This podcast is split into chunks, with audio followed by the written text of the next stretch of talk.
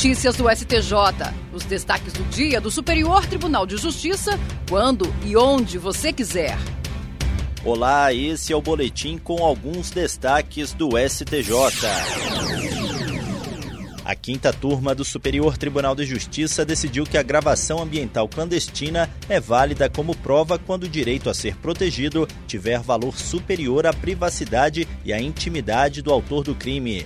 Segundo o colegiado, as gravações podem ser consideradas lícitas, especialmente quando se mostram como o único meio de comprovação do delito e envolvem direitos fundamentais mais relevantes do que a garantia da inviolabilidade da imagem do ofensor caso analisado foi um pedido de habeas corpus em que a defesa de um acusado de estupro de vulnerável pedia o trancamento da ação penal, alegando que a gravação das imagens que embasaram a denúncia foi feita sem o conhecimento da vítima e do ofensor e sem prévia autorização da polícia ou do Ministério Público. Ainda segundo a defesa, o local onde foi feita a gravação clandestina não era um ambiente público e a captação das imagens se deu por meio de dispositivo privado. O pedido foi negado pelo pelo colegiado. O relator, ministro Ribeiro Dantas, ressaltou que após as alterações trazidas pelo pacote anticrime, tem havido debates sobre a fixação de novos parâmetros para a admissão da gravação ambiental clandestina, especialmente quando se pretende usá-la como prova de acusação.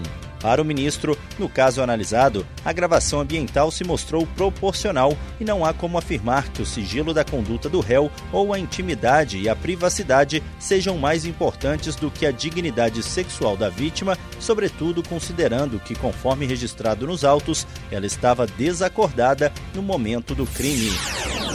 A primeira sessão do Superior Tribunal de Justiça vai decidir sobre o rito dos recursos repetitivos sobre a natureza jurídica dos planos de opção de compra de ações de companhias por executivos, se atrelada ao contrato de trabalho ou se estritamente comercial, para determinar a alíquota aplicável ao imposto de renda, além do momento de incidência do tributo.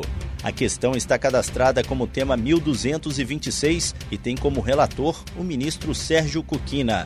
O colegiado determinou a suspensão dos processos que versem sobre a mesma questão jurídica e estejam em tramitação a partir da segunda instância em todo o território nacional. Sérgio Cuquina destacou que o caráter repetitivo da matéria foi evidenciado pela Comissão Gestora de Precedentes e de Ações Coletivas do Tribunal, segundo a qual o sistema interno da Procuradoria-Geral da Fazenda Nacional registra mais de 500 processos com a mesma controvérsia tramitando nas sessões judiciárias federais.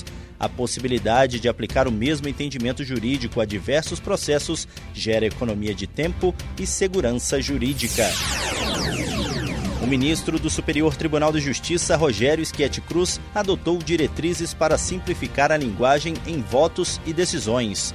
O objetivo é contribuir com julgamentos mais rápidos e facilitar a compreensão dos textos jurídicos produzidos no gabinete. Segundo o ministro, as medidas deverão ser implementadas gradualmente e sem comprometer o cuidado com a análise dos processos, nem dispensar o aprofundamento das teses jurídicas em discussão, conforme a necessidade em cada caso.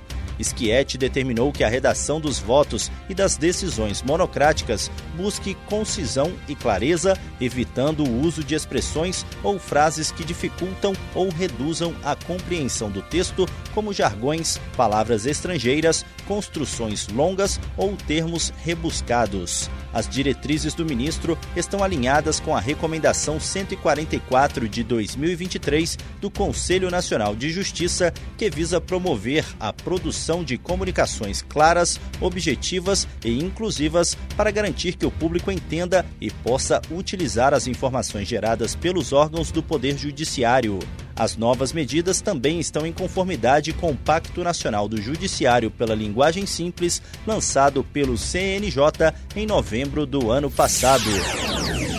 E esse foi o STJ Notícias de hoje. Se quiser ouvir mais, acesse o Spotify ou o SoundCloud do STJ. Tchau, tchau. Notícias do STJ, uma produção da Secretaria de Comunicação Social do Superior Tribunal de Justiça.